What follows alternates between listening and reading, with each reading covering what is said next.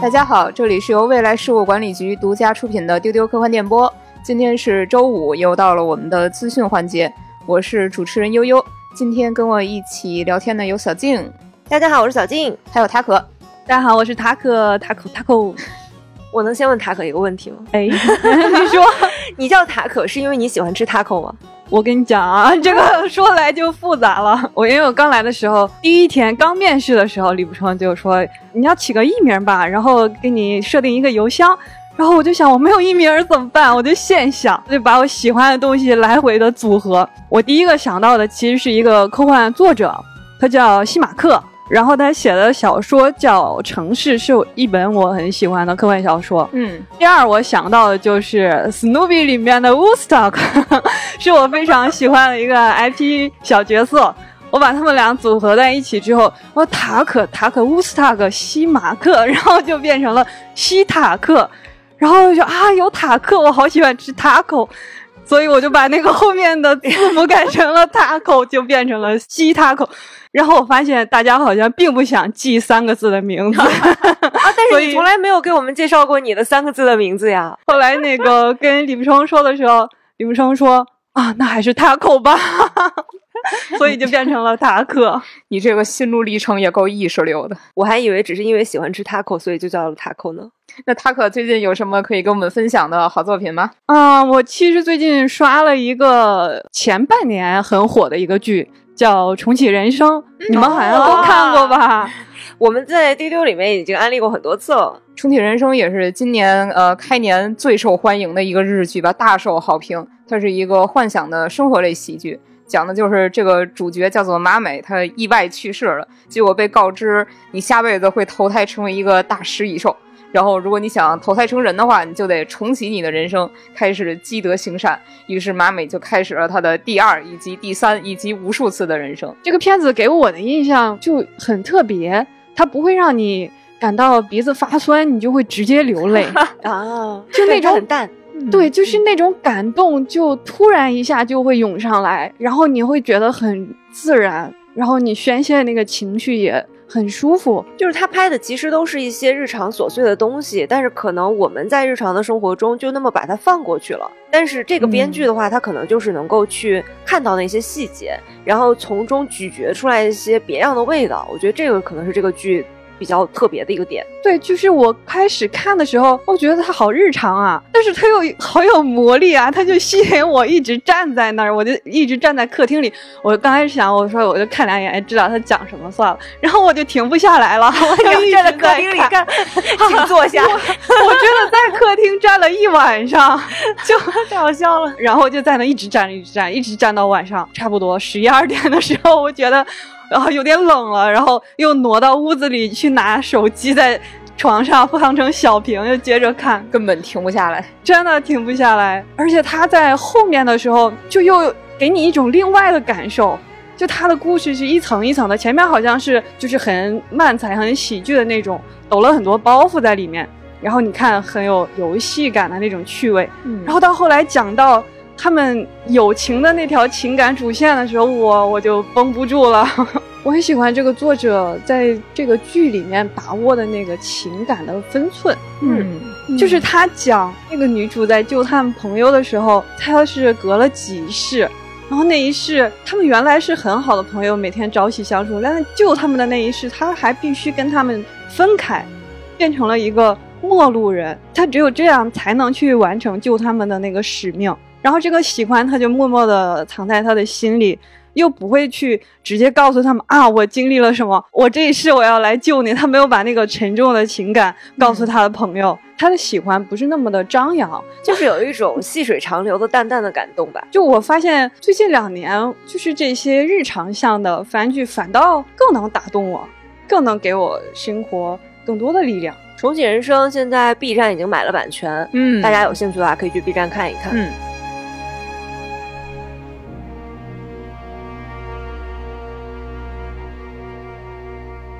我最近在看的一个剧，也是在 B 站上看的，嗯，就是大热的番剧《葬送的芙莉莲》。这个最开始是呃另一个主播五七他推荐给我，他说这个番制作的非常非常的精美，然后他就整天拿着这个番下饭嘛。就大家吃饭的时候，我就啊看一眼，我说啊这个好漂亮啊，但感觉好像不是我的菜呢，然后就一直没有看。然后前一段时间我就听《跟宇宙结婚》这个播客里边，他们会有一个固定的一个栏目。叫做跟新番结婚，就是会有他们的主播这个青年老师给大家介绍各种各样的新番。然后我就听到他的推荐，一下子我就有点入坑了。为什么呢？就是他就说这是一个有点像《西游记》西天取经的故事哦，但是故事的开头就是他们已经取到了真经。然后呢，唐僧就是长生不老的，他的剩下的三个徒弟就是他们的寿命是有限的，呃，这三个徒弟就相继去世了。然后唐僧就重走了西天取经的这条路。在这个过程之中，又重新发现了孙悟空、沙悟净、猪八戒的好。这我一听，我说：“哎，这个 好有意思呀！”就马上就是打动了我，就是我要看看这个西天取经的故事。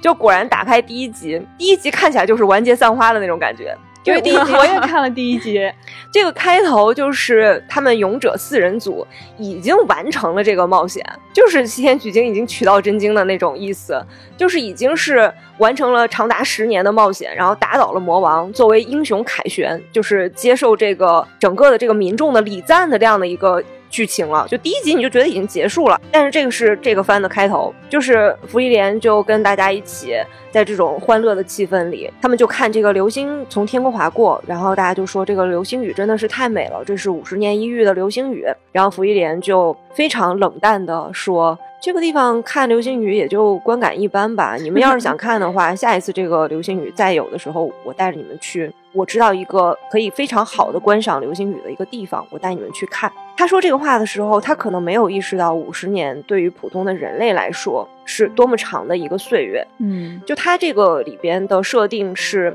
刚才讲的勇者四人组是呃勇者辛梅尔是人类。然后还有一个僧侣海塔也是人类，还有一个战士叫艾冉，他是矮人族。然后就是我们的主角，他是精灵族的芙莉莲。他也没有交代说这个精灵族到底能活多长时间，但是跟人类相比，他们几乎可以说是永生的。然后芙莉莲就跟他们三个人告别了以后，大家就约好了五十年以后再来看这个流星雨嘛。但是五十年之后他们再相逢的时候，勇者已经是一个只有眼睛还闪烁着以前的光芒的一个老人。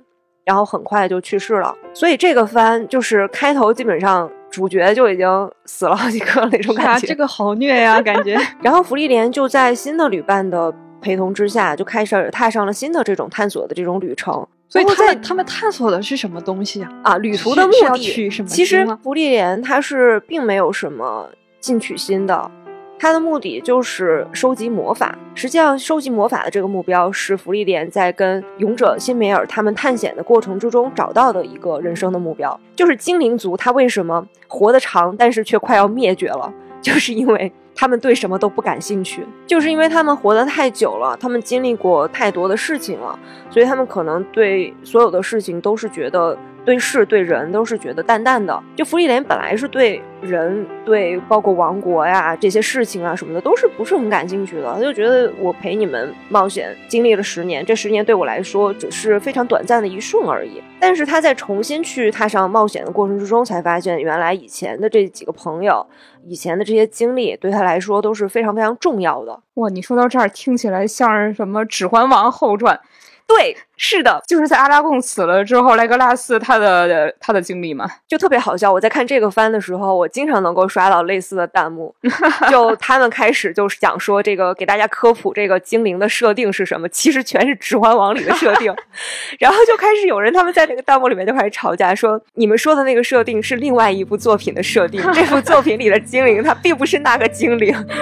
这个时候你才能够感受到，真的《指环王》真是一部太伟大的作品了，就。在有一些读者的心目中，就好像仿佛那些精灵、那些另外的那个世界，它是真实存在的一样。你你这个安利《西游记》加《指环王》，让我也觉得有点想看。悠悠，你是在玩游戏还是在看剧啊？最近我还在打游戏。对，我可以给大家推荐一个也是勇者去冒险的作品，但是这个就比小静推荐的要轻松快乐很多。它是一个开放世界的武侠游戏，叫做《大侠立志传》。这个游戏是最近才刚刚推出正式版。它是有一个很完整的半架空的世界观。你是一个热血少年，你决定成为一代大侠，于是就开启了你闯荡的旅程。好中二啊，这样中二。然后一路上你会就是认识各种各样的武林中人，跟他们结下缘分。你也可以邀请他们去当你的小伙伴，一起去冒险。这个游戏它是比我想象当中更加自由。稍微剧透一下，一开始我是来到了一个无名的小村子，相当于新手村嘛。这个门口就有一个穿的破破烂烂的老头，他说看我骨骼清奇，愿意收我为徒，教我一个独门的绝招。我就很警惕，我觉得他不像好人，他可能想抢我辛辛苦苦积攒下的两百文钱呀。对我得用这个钱去住店呢，所以我就拒绝他了。后来我一查，我才知道这老头他真的是一个高人，他也真的会教你独门绝招，他就是你可以选择加入的门派之一。而且他相当于一个新手指引的角色，那你错过了一次机会啊！是的，他会帮你解说，然后在危急时刻来救你，去度过那个新手期。所以我相当于是毫无指引，自己瞎闯过的这个新手期。那你说这是一个非常自由的游戏，然后它又叫《大侠立志传》，那我可以在里面做一个没有志向的大侠吗？你可以，你可以面对各种江湖纷争，选择去冷眼旁观。这个花样是特别多的，你有各种各样的选择。你也可以选择参军入伍，你去帮助岳飞。你也可以上山去落草，甚至你也可以当一个大恶人去屠城。当然，我不推荐这么做啊。我是一个到哪儿都非常友好的打招呼的人。你也有各种各样的门派可以参加。当然，你也可以把所有这些门派全都灭掉，自己去一统江湖。所以这个游戏打一遍两遍绝对是不够的。所以你现在目目标是什么？我现在目标是打完一周目。现在我出家了，我去学棍法去了。好嘛，就也可以一统江湖。嗯，可能我不会走这个线，可能我会希望就是大家和平相处吧。我自己不想当那个霸主。在这个是什么平台上的？在 Steam 上就可以玩。另外还有一点啊，它是一个像素 Q 版游戏，我是看见像素就走不动道了，所以我觉得像素爱好者会喜欢。像素版的武侠故事，哎啊，太有意思了，所以也非常推荐喜欢武侠的朋友去玩玩看。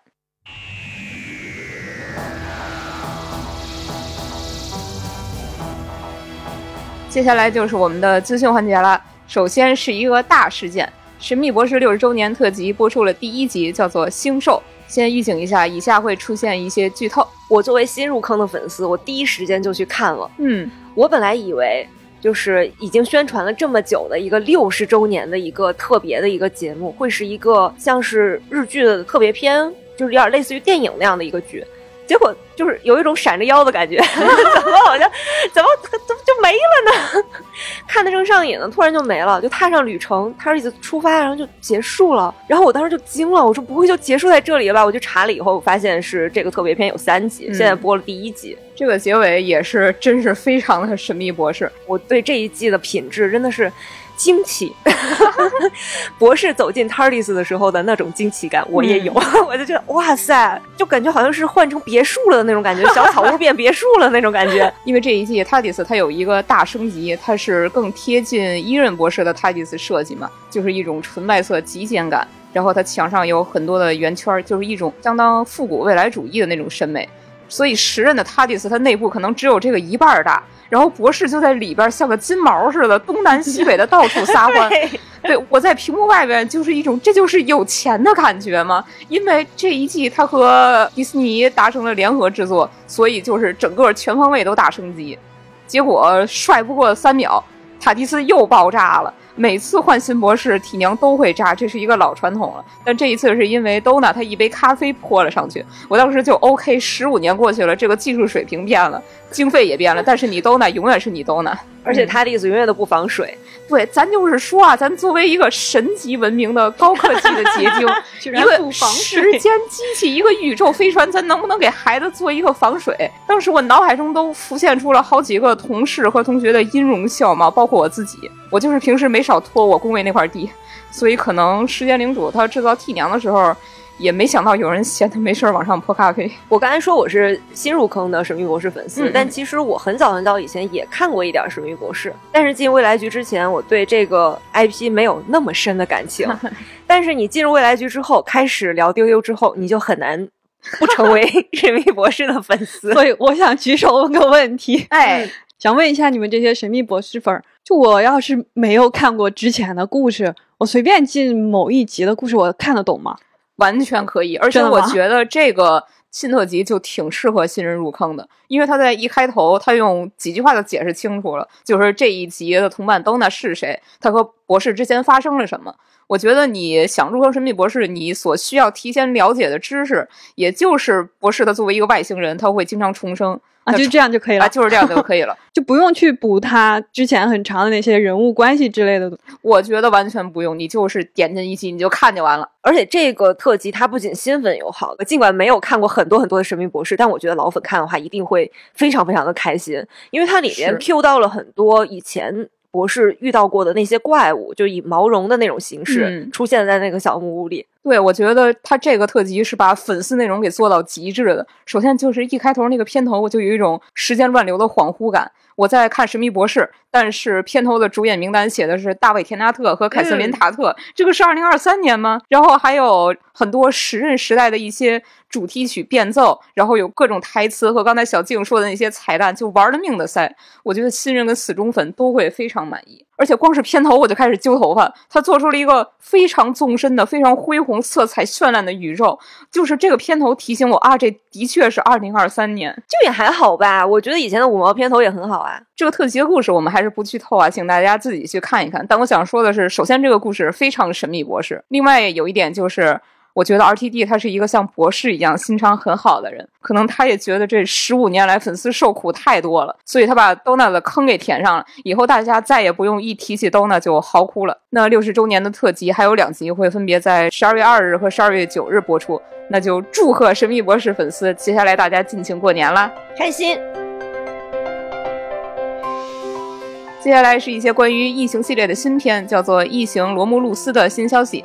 主创确认说，这一作的剧情会介于《异形》的一和二之间，会是一个相对独立的故事。《异形一》的结尾是主角艾伦·雷普利在逃生舱进入了冬眠嘛？那《异形二》的开头是雷普利醒来之后，发现人类已经移居到了异形所在的星球，肯定就是这个期间的故事。而且剧组是找回了四十五年前《异形二》的那个同一个创作团队去设计新异形。这个片名里面的罗慕路斯是罗马神话里罗马的创立者和第一位国王。所以我觉得从片名来看的话，或许我们可以猜测一下，嗯，这是一个什么样的一个剧情？我觉得真的是已经是非常明显的一个剧透了。我看了一下这个片子的导演是《骇人来电》和《屏住呼吸》的导演费德阿尔瓦雷斯，我觉得他的压力应该还是挺大的，因为他的这个故事介于《异形一》和《异形二》之间，也就是雷德利·斯科特和詹姆斯·卡梅隆之间，我就又有点期待，又替他担心吧。我们之前聊到异形的时候，悠悠和塔克都觉得异形非常的可怕，只有我说我觉得异形好漂亮啊！就它塑造出来的那种外星人的那种审美，我觉得给小时候的我还是带来了非常大的冲击的。嗯嗯，还好我小时候没有看，那你可以等着新片上映，然后补一下这个异形。对，这个片子现在是已经杀青了，二零二四年八月十六日会北美公映。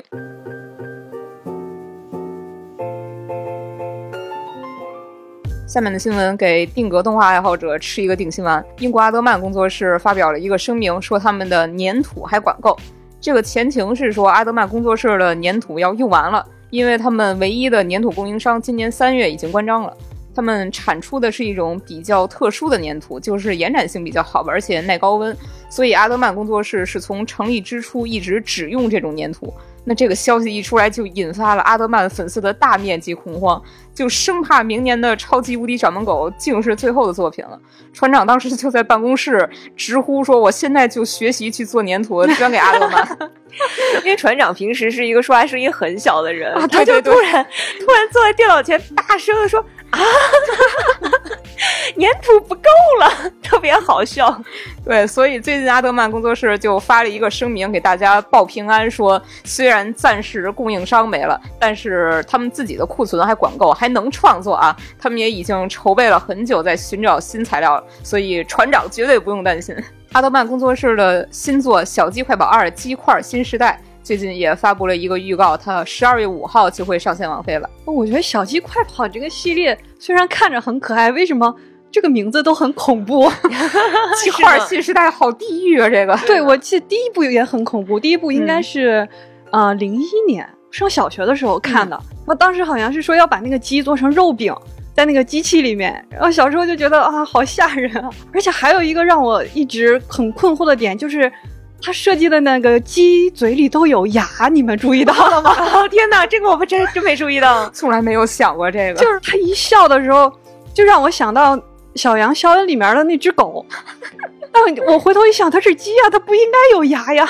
这个片子它虽然片名啊有点地狱，但是我看了一下预告片，感觉好像还是一个挺合家欢的一个片子，就是典型的那种讲 family 的 家庭的中间的一些小矛盾的那样的一个片子。对，它就是讲在《小鸡快跑一》里边，主人公金杰和洛奇他们。在新家园里边，开始陷入了育儿的烦恼，因为他们的女儿特别向往外边的世界，所以他就半夜出逃，结果他就被抓进了宿敌特维迪太太的农场里边。这个农场其实就是为了把小鸡做成鸡块打造的一个快乐的养鸡乐园。天哪，这个鸡块新时代就是农场的广告语。天哪，天哪，太可怕了，让我想到了很多那个，就是那种纪录片儿。给你讲那些肯德基的鸡是怎么 怎么成长的，所以这个片子会十二月五号上线网飞，那大家期待一下喽。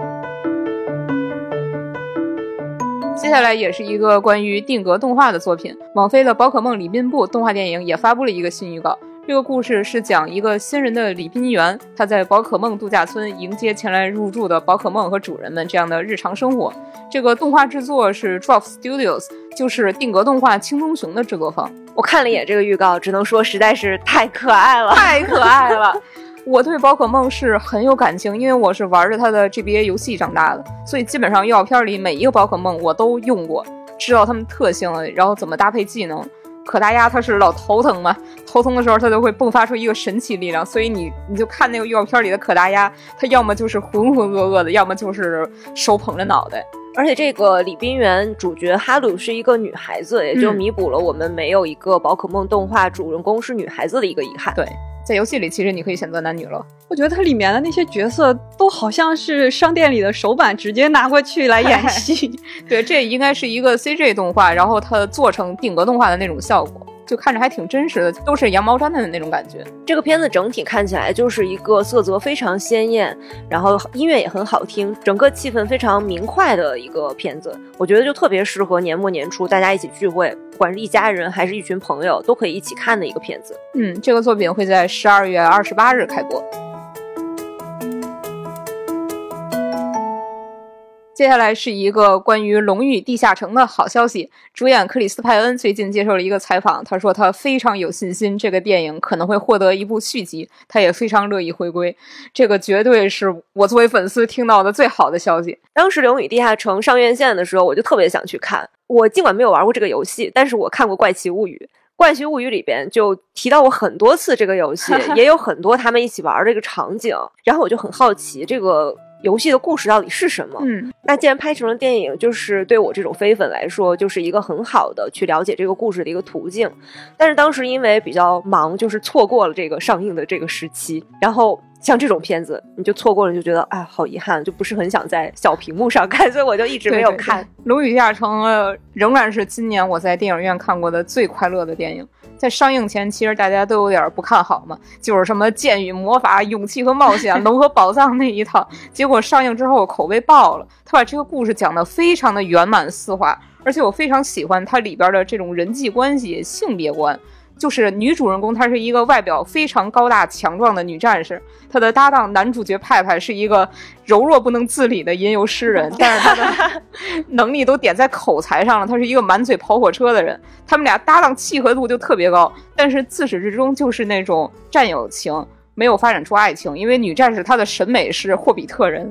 一路上，他们就征集了一些小伙伴打打闹闹，然后有很多阿宅的范永梗，我觉得是没有玩过游戏的人也能 get 到。就比如说，他们在迷宫里边跑着跑着，突然路边出现了一个闪着金光的宝箱，就特别中二的那种特 效，这种程度的泛用梗，它就是一个让你没有任何思想包袱，就是去放松和快乐的爆米花片儿。那我有空也要看一看。嗯。接下来的新闻是关于黑镜的。在一个无人问津的角落，《黑镜》第七季宣布续订了。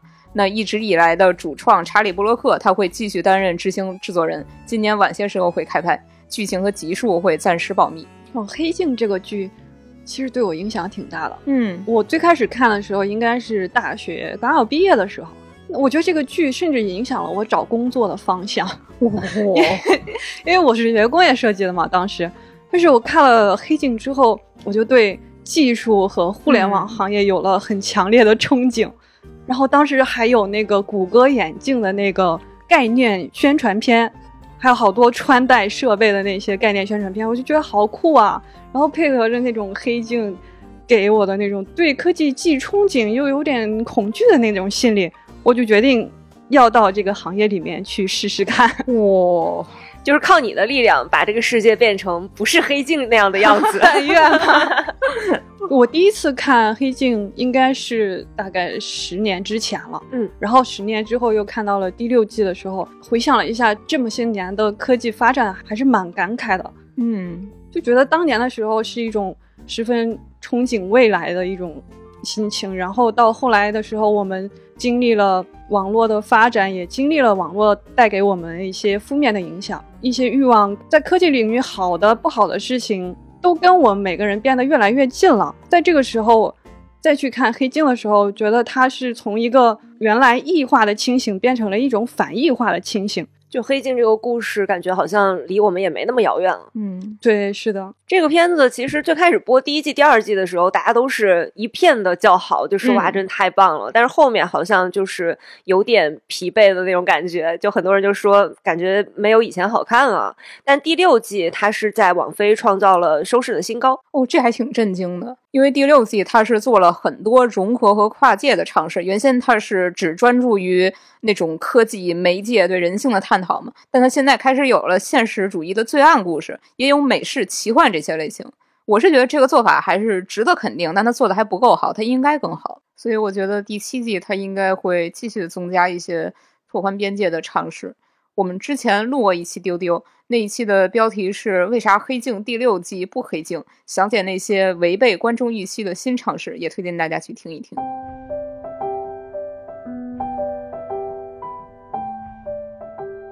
接下来给大家介绍一本 AI 创作题材的科幻新书，叫做《数字美学家 AI 与艺术结合的人类想象》，这个是英文的赞译名。这是我们未来局和 UFO Publishing 合作出版的。那它的主编是我们未来局的老朋友亚历克斯·施瓦茨曼，昵称叫做沙老师。那他探讨的就是一些 AI 创作的话题，比如说在 AI 生成大部分内容的社会，人类的艺术工作者是如何度日的？还有像机器画家、AI 诗人、什么电子画廊策展人这些 AI 创作者会有哪些属于自己的故事？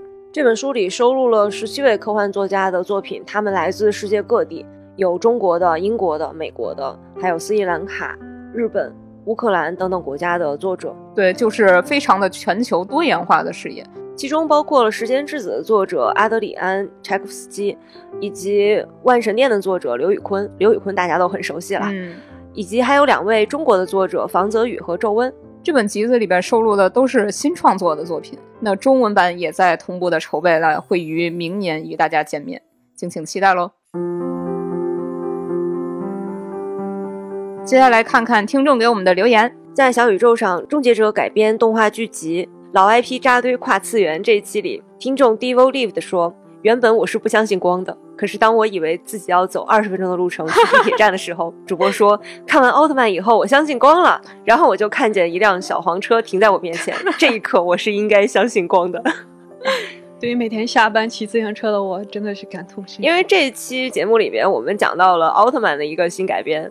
所以就是有这个听众有这样的留言，在《幽灵公主》宫崎骏跳进了那个他久久凝望的深渊这一期中，听众焦图说，同意小静的观点，沉浸投入欣赏，喜欢比懂和结构可美妙多了，也难得多了。也是在小宇宙上，土拨鼠宝宝说，《幽灵公主》这部电影看了有四遍。不过都是在初中、高中这个时段看的，当时主要注意到的就是里面劲爆的场面。不过现在想想，这个电影真正吸引我的是，他在用一种特别的方式探讨人与自然应该如何相处。他告诉我，万物皆有灵，我们要对自然有敬畏之心。因为《幽灵公主》是我最喜欢的宫崎骏电影，看到这么多听友也很喜欢《幽灵公主》，我真是太开心了。嗯嗯，我也很喜欢。闲社夜集说，《幽灵公主》主题深刻隽永。美丽的东西，值得珍惜的东西，毁灭在你面前，所以震撼，所以心痛。听众杨大乐呆了，说《幽灵公主》是我宫崎骏的入坑之作。其实《幽灵公主》也是我的入坑之作。瓦洛说。《幽灵公主》是我十三四岁看的，结局两个人不能在一起，让我大为震撼，一定程度上改变了我的价值观，觉得自己在很小的时候遇到幽灵公主太好了。这期同样是小宇宙偷书贼二三说，玩塞尔达的时候看见山上的驯鹿，老是莫名其妙想上去骑。林克阿西塔卡是平行世界的关系吧？我现在就看到这一条评论的时候恍然大悟，我找到了我喜欢玩塞尔达的原因。在《神秘博士》六十周年，岳父亚瑟达维尔告诉你。好科幻，如何表达爱？这一期喜马拉雅上我们都很熟悉的燕燕老师热情评论，他说：“从爱的角度来讲，《神秘博士》丢丢的角度实在太妙了，也太戳心窝了，尤其是岳父对爱的理解和表达。”一边狂流泪，一边微笑的捂着耳机，心想能成为虎粉真是太好了。二零零七年踏入神秘博士深坑，就是因为无法找到对爱的理解方式。而后在人生中每个需要确认爱、表达爱和分享爱的瞬间，都有神秘博士在陪着我。谢谢叶燕老师，也谢谢我自己，因为我就是因为神秘博士踏上这个科幻之路的。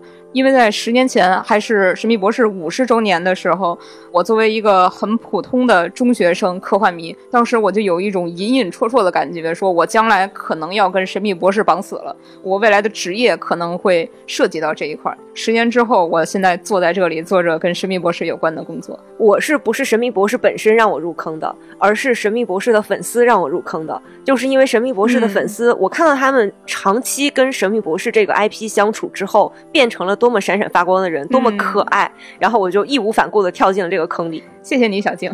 也是在喜马拉雅上，自治熊说《神秘博士》诞生六十年，而我在三十五年前就看过《神秘博士》，非常自豪。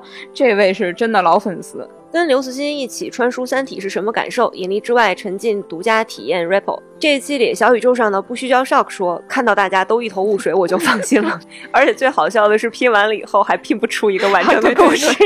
我这种的话，可能也就是沉浸式体验的一个乐趣所在吧。就可能你需要玩好几遍，然后你自己去拼凑这么一个完整的剧情，而且你很难被剧透。可能会有人以为成熟读《三体》的话，对引力之外的体验会有影响，其实也。并不见得。对我当时就是我一个朋友，他也去玩了这个沉浸体验。他其实没有看过《三体》原著，但他非常喜欢，玩的特别投入。你说的是南瓜吧？对，我说的是南瓜。我跟他一组。对他出来之后就开始跟我巴拉巴拉的讲他的见闻，然后他是那个怎么拼命的逃跑，他又怎么去参与了这个投票，我就听得一头雾水。我说啊，什么？你是谁？你在哪儿？发生了什么？太有意思了，这个。同样是小宇宙。I f g o n g 说，看公众号的统计，引力波天线启动的结局也是有的，不过就是比较少触发。我们在节目里面也说了，我们就觉得好像很多人都投了启动，但是好像没有看到这个启动的结局。跟朋友交流，也是大家都是好像没有人见到过这个启动的这个结局，所以就好奇他是不是没有做这个结局。哎，好像还真不是，因为喜马拉雅上《新世纪红色废宅战士》说他去的那场，最后结果是同意，那就是启动了，那就还是有这个大结局的。嗯，也是在喜马拉雅上，B B 小 bird 说，我们长官说蓝色空间号有叛逃罪，我说他们是奉命追击张北海，不算叛逃。长官说你这样的话，我要开除你，送你下船。这位也是一个戏很多的艺人吧。那就非常推荐大家去亲自玩一玩这个支线非常丰富、非常沉浸的《三体：引力之外》沉浸式科幻体验。体验地点是在上海西安凤巢 Air Plaza，在全平台搜索“引力之外”就可以购票了。更多空间解析、玩法亮点和购票链接。欢迎关注未来局科幻办和丢丢科幻电波，不错过任何登舰信息。欢迎各位听众加入我们的粉丝群，可以找我们的接待员，微信搜索 f a a 零五零四。还有要记得订阅丢丢、点赞、评论、分享这期节目哦。那么今天的节目就是这样了，拜拜，拜拜，拜拜。